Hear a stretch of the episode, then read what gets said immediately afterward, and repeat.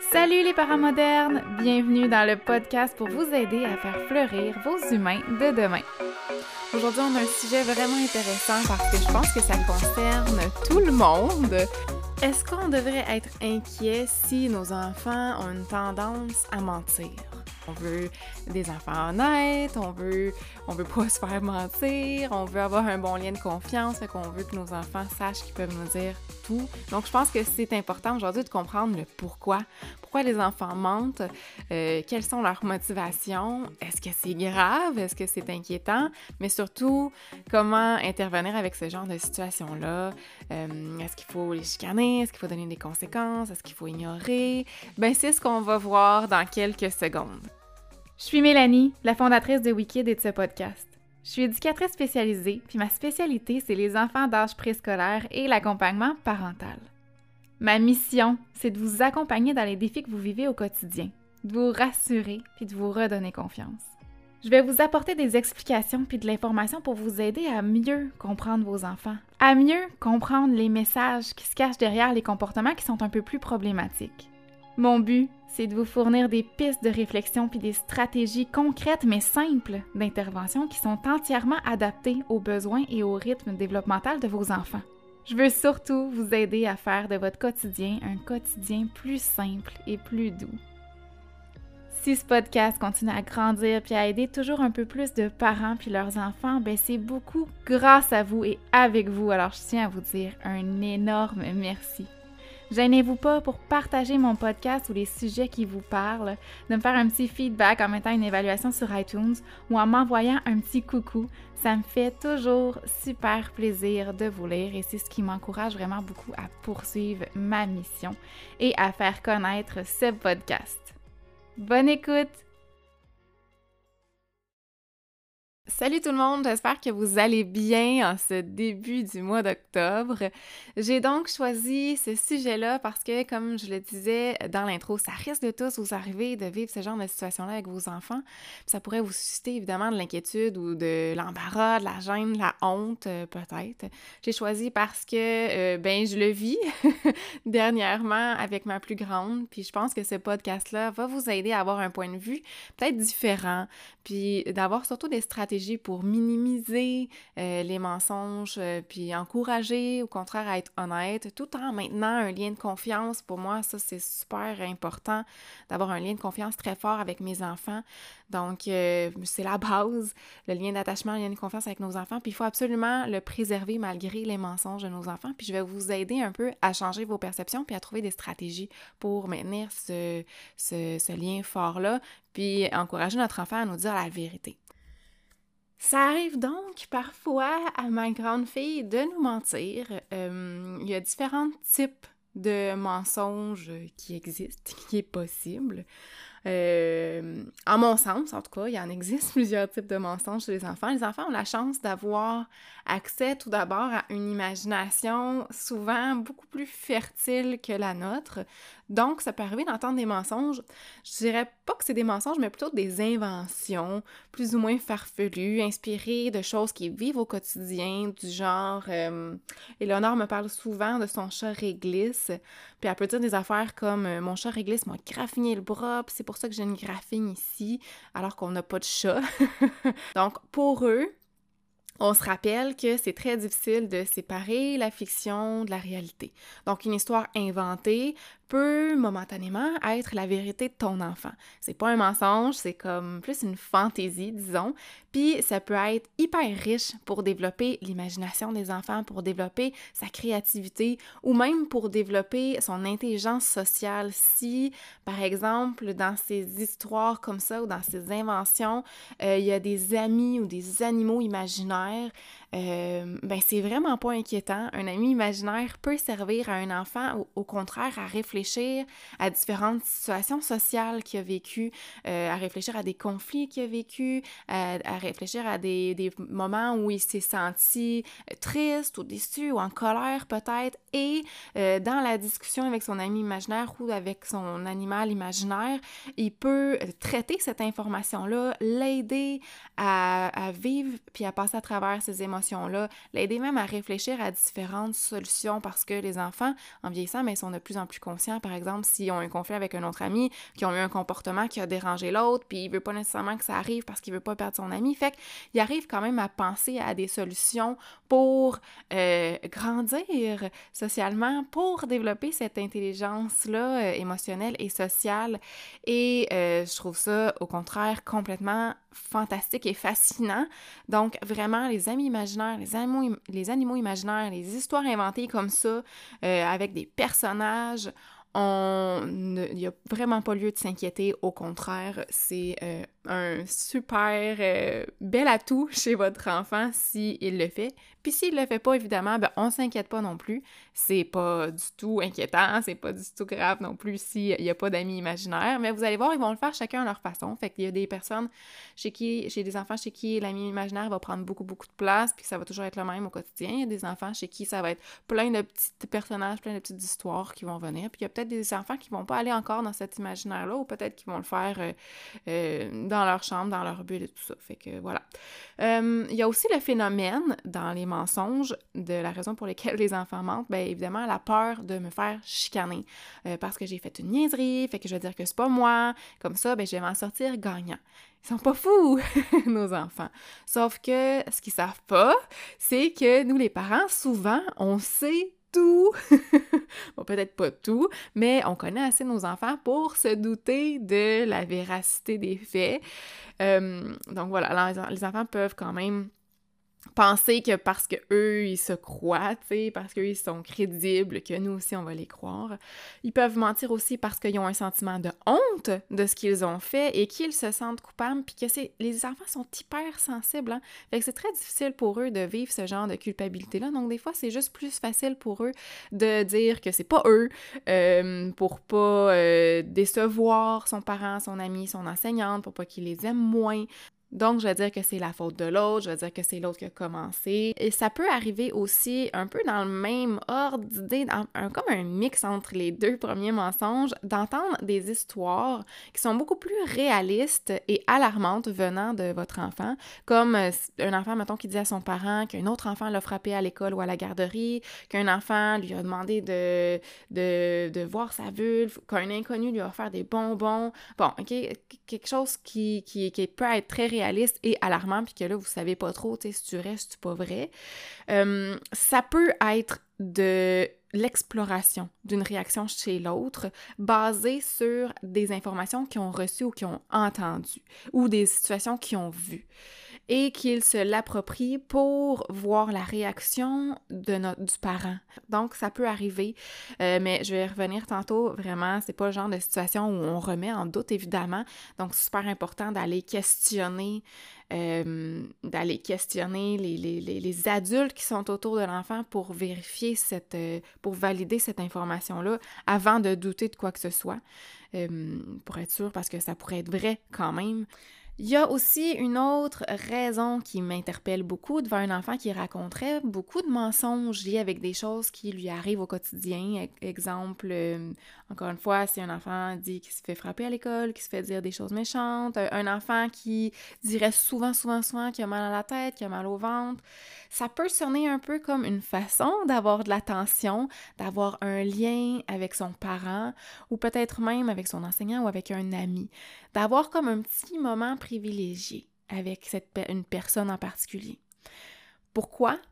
Ben parce que l'enfant comprend bien assez vite, en voyant les autres autour de lui avoir euh, des petits privilèges, des petits moments seul à seul avec l'adulte quand il y a des situations comme ça qui lui arrivent. Euh, l'enfant peut se dire si ma maman est très occupée, mais que quand mon petit frère se blesse ou quand il est malade, ben je vois qu'il y a un moment collé avec elle, elle s'occupe de lui, elle lui elle perce, elle lui fait des câlins, mais moi aussi j'ai besoin de ça, moi aussi j'ai envie d'avoir un moment de proximité avec ma maman, mais je sais pas comment l'exprimer. J'ai essayé plusieurs choses j'ai essayé d'être plus excitée, j'ai essayé de ne pas écouter les consignes, d'essayer de taper mon frère, mais ça fonctionne pas. Au contraire, je sens que ça m'éloigne de ma mère. Donc peut-être que si je devenais une victime à mon tour, peut-être que si je suis malade moi aussi, ou si, que, si je dis que qu'il m'est arrivé quelque chose, que je me suis fait taper, que je me suis fait piquer par une guêpe, ben ça pourrait peut-être attirer l'attention de ma maman, puis je pourrais avoir un moment privilégié avec elle. C'est une possibilité à tenir en compte comme parent, mais ça ne veut pas nécessairement dire que c'est ça. Donc, la première chose que j'ai envie de vous dire, c'est de jamais douter de votre enfant. Du moins, de ne pas le faire ouvertement. Vous pouvez douter dans votre tête, mais de ne pas lui mentionner. Même si l'honnêteté, c'est votre plus grande valeur, en ce moment, ce qui est le plus important, c'est de préserver un lien de confiance avec votre enfant. Les enfants, je l'ai dit tantôt, sont hyper sensibles. Et ce lien de confiance-là est quand même assez fragile, j'ai envie de vous dire. Fait que remettre en doute leur leur, euh, leur confidence, quand ils vous font des confidences, remettre en doute leurs émotions, leurs états d'âme, leurs états de santé, c'est un peu de venir jouer avec ce lien de confiance-là. Donc, même si ton enfant exagère une situation ou invente une situation ou il te met en pleine face, puis que ça t'insulte, je le sais que tu veux inculquer des valeurs d'honnêteté, de respect, d'authenticité. Moi aussi, là. Mais une des pires choses que tu peux faire, c'est de lui fermer la porte au nez. Parce que plus tard, c'est toi qui vas courir au galop en arrière de ton préado pour qu'il te parle. C'est toi qui vas insister pour qu'il te dise comment ça se passe à l'école, comment vont ses journées, s'il se sent bien avec ses amis, s'il est respecté dans sa nouvelle relation amoureuse. Tu vas lui répéter qu'il peut te faire confiance, puis que s'il vit des choses, s'il y a des questions, t'es là pour lui ou elle, qu'il peut te dire la vérité, que tu vas pas le chicaner, blablabla. Mais ça se peut que si c'est arrivé de façon répétée, si c'est arrivé à chaque fois ou si c'est arrivé souvent, si c'est arrivé de façon répétée et continue, de se faire dire des choses comme Ben là, c'est vrai ce que tu me dis ou c'est un mensonge? Ou, euh, bon, me semble que t'exagères, ou ça se peut pas, ou on peut, on pourra jamais te croire si tu nous dis toujours des mensonges, quand tu vas dire la vérité, on te croira pas, ou euh, est-ce que tu nous mens encore, c'est encore un mensonge? Bon, si vous insistez beaucoup, beaucoup sur le fait que vous remettez tout le temps en doute, ou souvent en doute votre enfant sur le fait que c'est un mensonge ou c'est la vérité, euh, ça pourrait faire que votre enfant se referme en mon sens à moi, selon mon approche à moi, pour inculquer le respect, l'honnêteté, l'authenticité, ben, faut d'abord et avant tout développer un lien de confiance fort avec nos enfants. Leur apprendre au quotidien qu'ils sont en sécurité avec nous, qu'ils peuvent être qui ils sont, puis qu'ils ne seront pas jugés, qu'ils vont être les bienvenus pour aborder n'importe quel sujet, pour poser n'importe quelle question, qu'elle soit niaiseuse ou pas, parce qu'on est là pour les aider et pour les respecter dans leurs choix, mais aussi pour les accompagner dans leurs erreurs puis leurs apprentissages. Parce que oui, ils vont en faire des erreurs comme mentir ou voler, comme nous aussi, on en a fait des erreurs, puis on va continuer de faire des erreurs. Ils sont pas parfaits, on n'est pas parfait, mais la plus belle chose qu'on peut faire comme parents, c'est d'accueillir notre enfant dans tout ce qu'il est, puis d'essayer de les comprendre, plutôt que de tomber tout de suite dans les perceptions d'adultes, dans une vision d'adultes, de juger ce qu'ils nous disent, de prendre même personnel ce qu'ils nous disent, de prendre personnel euh, un mensonge, tu sais, que ça devienne un peu, qu'on vire ça envers nous, puis ça devienne, ben voyons, qui ose me mentir en pleine face, il me prend vraiment pour une valise, bon. Donc, au lieu de faire ça, on enlève nos lunettes d'adulte. Vous savez, je le répète souvent, enlever nos lunettes d'adulte, enlever notre perception, enlever notre bagage, enlever... Parce que oui, nous, on a une perception différente, puis ça peut vraiment teinter le message que notre enfant essaye de nous dire. Puis, je veux pas dire non plus que tout comportement doit être accepté. Au contraire, vous savez que le cadre ferme et sécurisant est hyper important. Donc, quand notre enfant a un comportement qui n'est pas approprié, mais c'est important de de garder en tête que notre but, notre rôle, c'est de les aider, de les guider, de rediriger les comportements, d'ouvrir des discussions sans tabou et sans jugement. Donc, comment on fait ça? Comment on peut réagir? Comment on peut intervenir? Fait que je vais revenir un peu sur les différents types de mensonges avec des différentes stratégies. Quand notre enfant invente une histoire imaginaire, je vous l'ai dit tantôt, comme quand Eleonore me parle de son chat réglisse, de son chien rose, de toutes ses amies euh, qui vivent dans toutes sortes de pays, ben, je lui pose des questions. C'est tellement beau quand nos enfants sont dans l'imaginaire. C'est tellement beau la naïveté puis la créativité qu'ils sont capables d'avoir. Je trouve ça vraiment impressionnant. Fait que pourquoi venir scraper ça? En leur disant comme ben voyons, ça existe pas un chat rose ou euh, t'en as pas de chat réglisse, tu sais. Je trouve ça plate de venir péter cette bulle là d'enfance puis d'imaginaire. J'aimerais ça vous encourager à préserver ça. Tu sais, nous, on leur dit bien que le Père Noël existe parce qu'on veut leur faire croire à cette magie-là, mais pourquoi eux pourraient pas inventer des histoires qui leur font du bien? Au contraire, on veut encourager cette façon qu'ils ont de s'exprimer librement euh, sans poser de questions, à savoir de quoi qu'ils ont de l'air, hein? ça c'est nous qui font ça. Mais je trouve ça beau de, de les voir, puis de vivre, puis de réguler leurs émotions à travers leurs amis imaginaires, d'être créatifs. Fait que sauter sur cette occasion-là pour embarquer dans leur univers, pour mieux les comprendre, puis les faire sentir acceptés pour qui ils sont. Posez-leur des questions, commentez. Ah ouais, t'as un chat qui s'appelle Réglisse, il est comment ton chat? Hey, t'as-tu envie qu'on le dessine? Qui sait, éventuellement, ton enfant maléo va peut-être avoir besoin de se confier à Réglisse sur quelque chose qui s'est passé à la garderie ou quelque chose qui s'est passé peut-être même avec moi. C'est peut-être une personne imaginaire qui devient de confiance pour elle, tu sais. Ou peut-être même qu'elle va utiliser Réglisse. Peut-être que votre enfant va utiliser son ami imaginaire pour vous raconter quelque chose qui lui est arrivé que oh, Réglisse, a eu beaucoup de peine parce que son ami lui a dit qu'il était pas beau, qu'il était pas belle. C'est pas de Réglisse qu'elle parle, c'est d'elle ou de lui. OK? Fait qu'on garde ça en tête. Les amis imaginaires, les inventions fantastiques sont saines, sont hyper riches pour le développement et sont hyper riches pour vous, pour obtenir de l'information à travers ces personnages-là, sur votre enfant, sur ce qu'il vit, sur comment il se sent. Dans le même sens, si un enfant raconte des choses qu'il a fait, qui a, vécu, qui en réalité paraissent réelles, mais qui ne sont pas vraies pantoutes. Ça peut être des exagérations sur des choses que, que mettons, euh, euh, j'ai nagé dans la piscine sans flotteur ou euh, maman, j'ai mangé tous mes légumes. Mais dans le fond, il a mangé juste un mini bout de carotte, puis tous ses légumes sont encore dans son assiette. Encore une fois, c'est pas vraiment un mensonge, c'est plus une forme de, souhait ou de projection ou d'auto-valorisation. Donc ton enfant, il est peut-être juste en train de s'imaginer de réaliser une tâche difficile pour se donner du courage puis prendre la confiance. Donc ça aussi, c'est hyper sain, puis c'est hyper riche, puis je vous encourage à les rejoindre dans cette imagination-là pour connecter avec eux plutôt que d'avoir le désir ou le besoin de les corriger ou de, d'insister sur le fait que, ben non, t'as juste mangé un petit bout de carotte, tu m'as pas que t'as mangé tes, tes, légumes, ça c'est un mensonge, OK? On, va plutôt dans la, tu sais, on va le féliciter en lui disant, ben t'as mangé une bouchée de carotte, tu peux être fier de toi, tu sais, parce que c'est déjà un petit pas, bon. Ou juste on commente, ou on dit rien, ou bon, on l'écoute.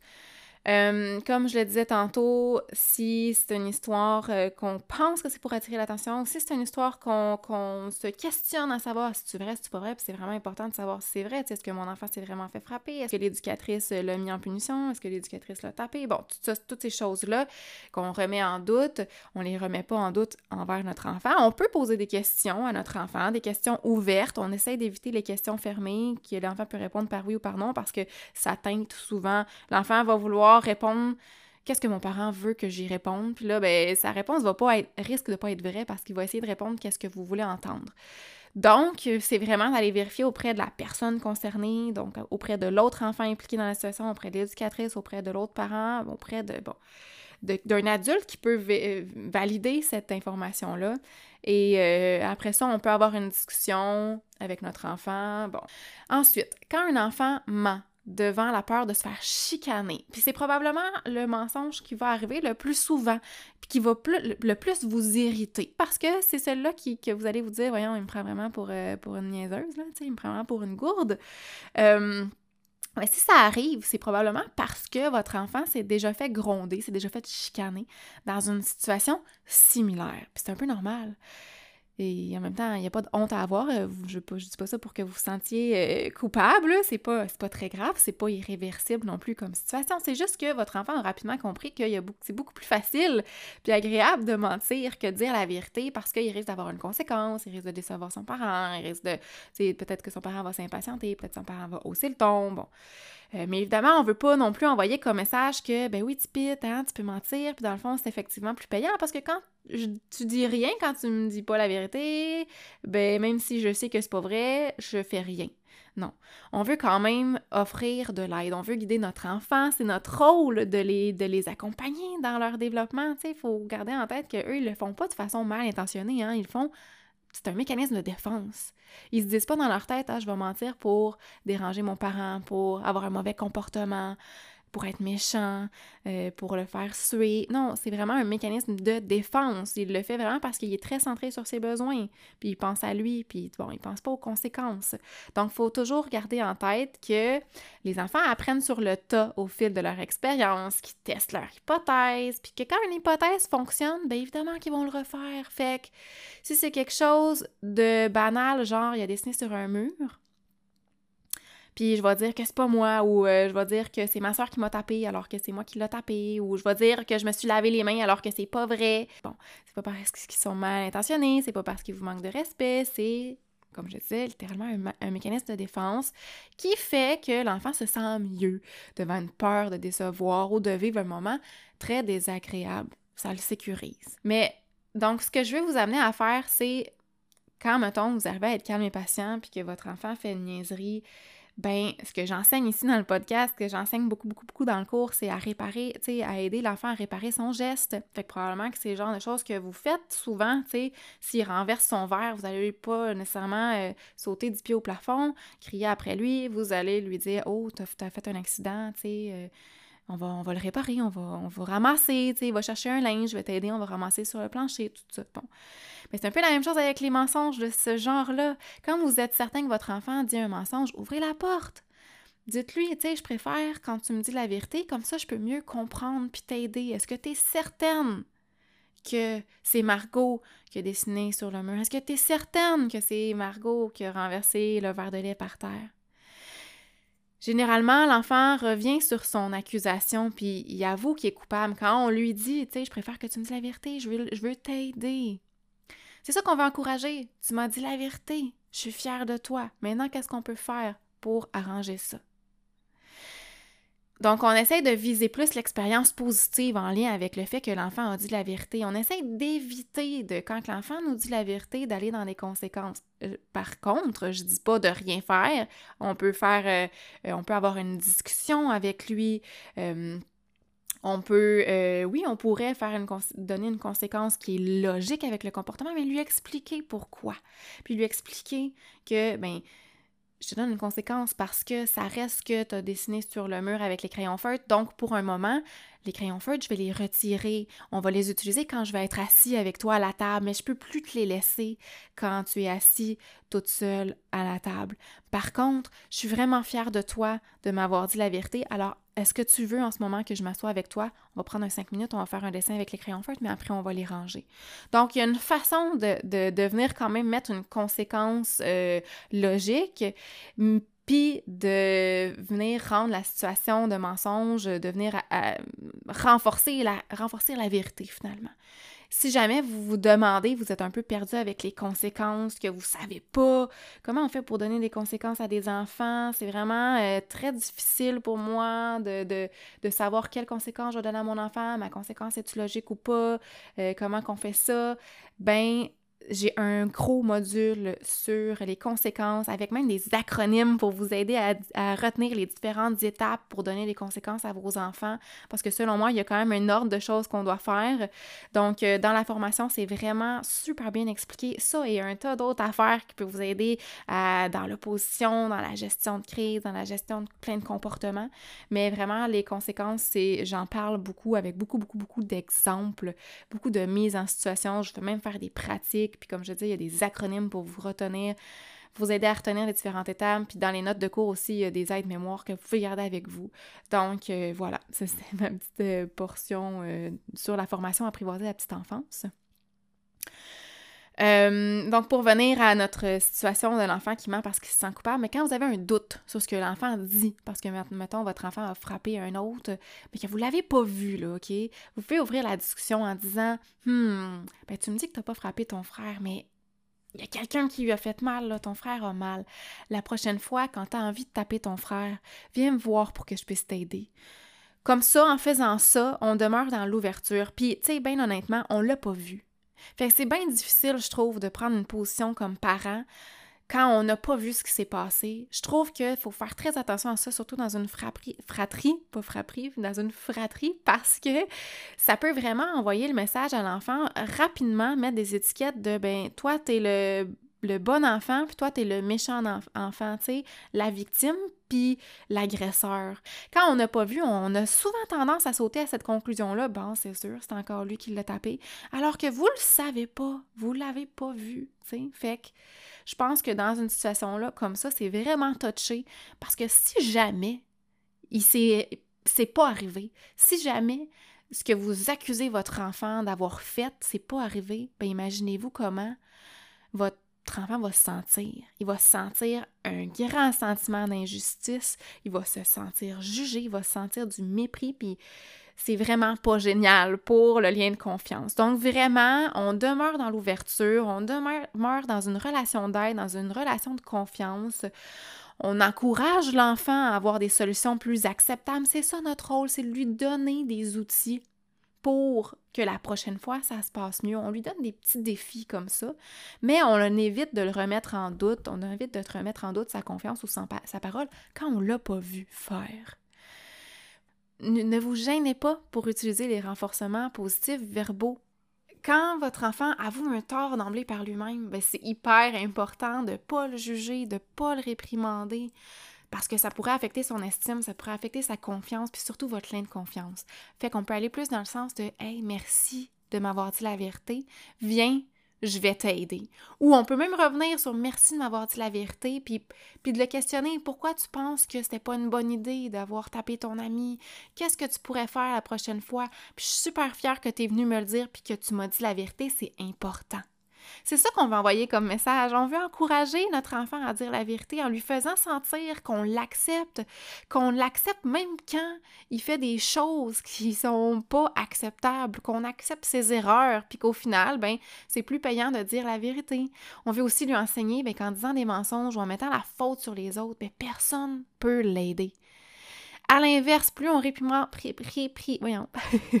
plus on réprimande notre enfant quand il fait une erreur, même s'il n'est pas en train de mentir, si on hausse la voix, si on lui fait la morale, si on le juge en disant quelque chose comme Ben voyons, t'es pas un bébé, pourquoi t'as renversé ton verre d'eau ou des choses comme ça, ben c'est ce qui encourage indirectement les enfants à avoir recours au mensonge, justement. Donc, on demeure ouvert, on demeure sans jugement, on demeure le parent qui est là pour aider et non pour critiquer. Puis ce sera pas parfait, on est des humains, puis c'est correct. Quand on fait une erreur, nous aussi, comme parents, pour offrir un modèle euh, qui va être euh, juste, on s'excuse. C'est peut-être que vous avez reprocher à votre enfant de faire des, de dire des mensonges, d'avoir fait des niaiseries, bien, la meilleure façon de rattraper ça, c'est de se dire à toi, parent, que tu n'avais pas les connaissances, que tu savais pas comment intervenir, qu'à ce moment-là, tu as fait du mieux que tu pouvais.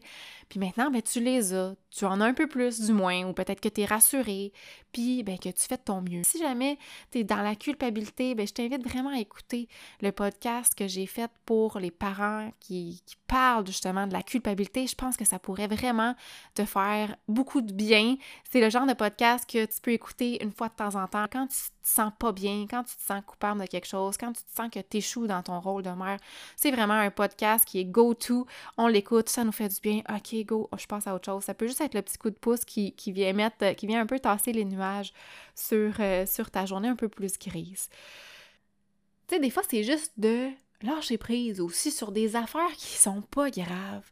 Tu on est tout le temps, beaucoup, en tout cas souvent, en train de, de, de, leur taper sa tête un peu, de leur dire non, de leur dire stop, de leur dire quoi faire, de leur dire quoi pas faire. Des fois aussi, ils peuvent avoir un break aussi, OK? Tu si, mettons, là, euh, il y a une boîte de biscuits qui traîne à terre, puis la boîte de biscuits est vide, il en restait deux ou trois, puis que clairement, tu sais que tes enfants, ils en ont mangé, on peut tourner ça à la blague, c'est pas grave, on n'est pas, obligé de les chicaner et d'en faire toute une histoire. Fait qu'on peut dire quelque chose comme Hmm, y a personne qui a mangé de biscuits, pourtant la boîte est vide par terre, là. C'est vraiment bizarre. Bah, ben, ça doit être une souris. Je pense que je vais mettre les biscuits sur l'étage du haut, comme ça les souris pourront pas grimper jusqu'en haut. fait que comme ça, ben, on vient régler notre problème que, bon, nos enfants ont mangé des biscuits, on, la conséquence, c'est un peu qu'on met les biscuits en haut, les enfants n'y auront plus accès, Ils nous ont menti en disant que c'était pas eux qui avaient mangé les biscuits alors qu'on sait que c'est eux. C'est pas grave. C'est pas grave, garde. C'est un mensonge sans importance, d'enfant, très banal. On vire ça à la blague. Puis c'est tout. C'est tout. Make it fun. Ça aussi, je vous le dirai jamais assez. Make it fun. On est souvent pris dans notre bulle de parents, train-train au quotidien. Bon, ça peut souvent être lourd pour nous, puis pour nos enfants. Avec les, les plus vieux, quand c'est plus juste des mensonges cute ou banals ou inoffensifs, parce qu'on s'entend, là, on peut faire des super bonnes interventions, mais on, ment tous, hein, à un moment donné ou à un autre pour plein de raisons. Fait que si vous sentez que votre enfant vous raconte un mensonge puis que la vérité, ben, elle serait hyper importante à connaître à ce moment-là que vous lui ouvrez la porte, mais que la vérité vient toujours pas. Si par exemple, euh, vous l'avez surpris avec son ami avec des, allumettes ou un briquet, un objet en tout cas qui ne devrait pas se trouver dans les mains de votre enfant, ou quelque chose comme ça, là, quelque chose d'important, quelque chose qui est assez important qu'il faut mettre sa limite, qu'il faut faire de la prévention. Ben, vous pouvez lui dire quelque chose comme euh, ben moi, je suis pas confortable que tu retournes jouer chez ton ami parce que ça me rend inquiète de savoir que vous jouez avec des choses d'adultes. J'aimerais vraiment que tu m'expliques réellement ce qui s'est passé pour que je puisse me sentir en confiance quand tu vas chez ton ami, pour que je puisse comprendre. Si votre enfant semble inventer une histoire rocambolesque ou invraisemblable, je pense qu'il faut leur donner le bénéfice du doute. Je pense que c'est important de dire qu'on va s'en reparler, qu'on va tenter de vérifier de notre côté la véracité de l'histoire. Par exemple, dans la situation, dans une situation où il y a quelqu'un qui affirme se faire frapper à l'école, bien, on veut surtout pas faire frapper la porte, on veut surtout pas fermer la porte, puis faire sentir la personne coupable ou honteuse d'avoir menti. Parce que la journée où elle va se faire intimider ou la journée où elle va vivre une injustice, vers quelle personne de confiance elle va pouvoir se tourner? Ben, probablement quelqu'un d'autre que vous. Puis c'est pas ça qu'on veut. Il faut lire plus loin qu'un simple mensonge. Il faut lire plus loin qu'un manque de respect envers notre propre personne. Pour moi, c'est quand même un message qui parle fort quand un enfant fait ça c'est qu'elle vit des choses, c'est que l'enfant vit des choses puis qu'il ne sait pas comment l'exprimer. Peut-être qu'il aurait envie de dire Hey maman, papa, j'ai envie de parler avec vous, j'ai envie de connecter avec vous, j'ai envie de partager des moments de qualité avec vous, d'avoir de l'attention, mais je ne sais pas comment. Hey maman, papa, je suis insécure puis j'ai l'impression de ne pas être important pour vous. Donc comment je peux faire pour être reconnue? Ben je vais me victimiser. Peut-être que comme ça, mon père, ma mère vont me prendre dans leurs bras, vont me parler, je vais avoir un moment intime puis chaleureux avec vous.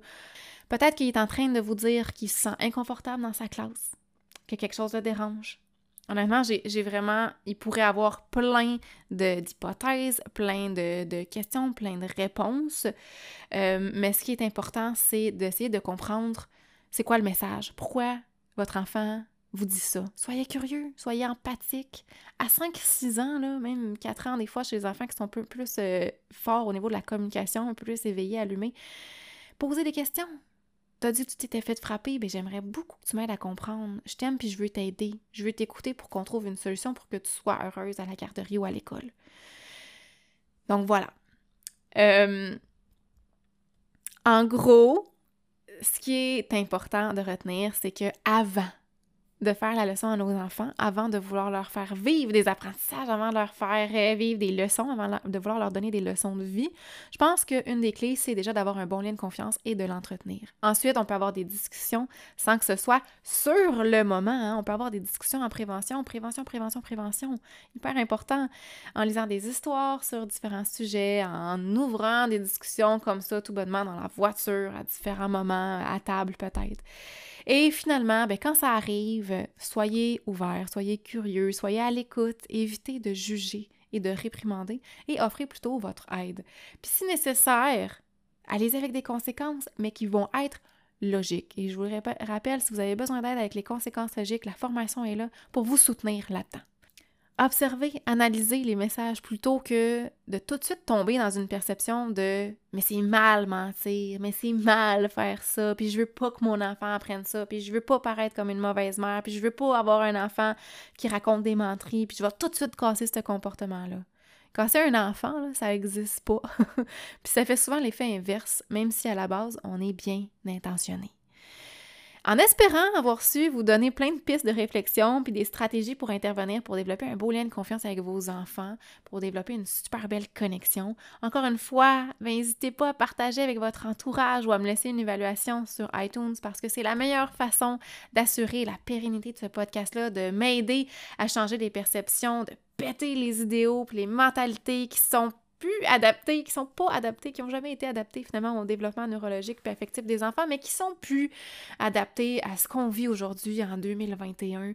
On est ailleurs, puis je veux ensemble faire grandir notre belle gang de parents modernes, puis je veux surtout, surtout, surtout aider les parents à faire fleurir leurs enfants, à les faire grandir, à, à être un soutien, à avoir un lien de confiance méga fort, à avoir un lien d'attachement méga fort, de connecter avec vos enfants. Parce que je pense qu'à long terme, à moyen terme, long terme, préadolescence, adolescence, jeune adulte, ça peut juste être vraiment favorable. Puis de toute façon, on veut tous des enfants résilients, on veut tous des enfants en être respectueux.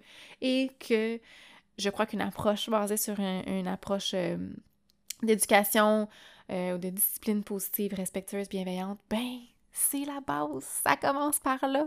Fait qu'en faisant circuler ces podcasts-là, que ce soit celui-là ou un autre, ou en parlant de la formation ou en parlant de Wikid en général, ben vous contribuez à cette mission-là de m'aider à changer les perceptions, puis de m'aider à aider des parents, de leur faciliter, de leur simplifier la vie. Puis vous m'aidez aussi à faire grandir puis à développer le plein potentiel de plein, plein, plein, plein, plein, plein, plein d'enfants dans les prochaines générations. À lundi prochain, tout le monde. Tourlou!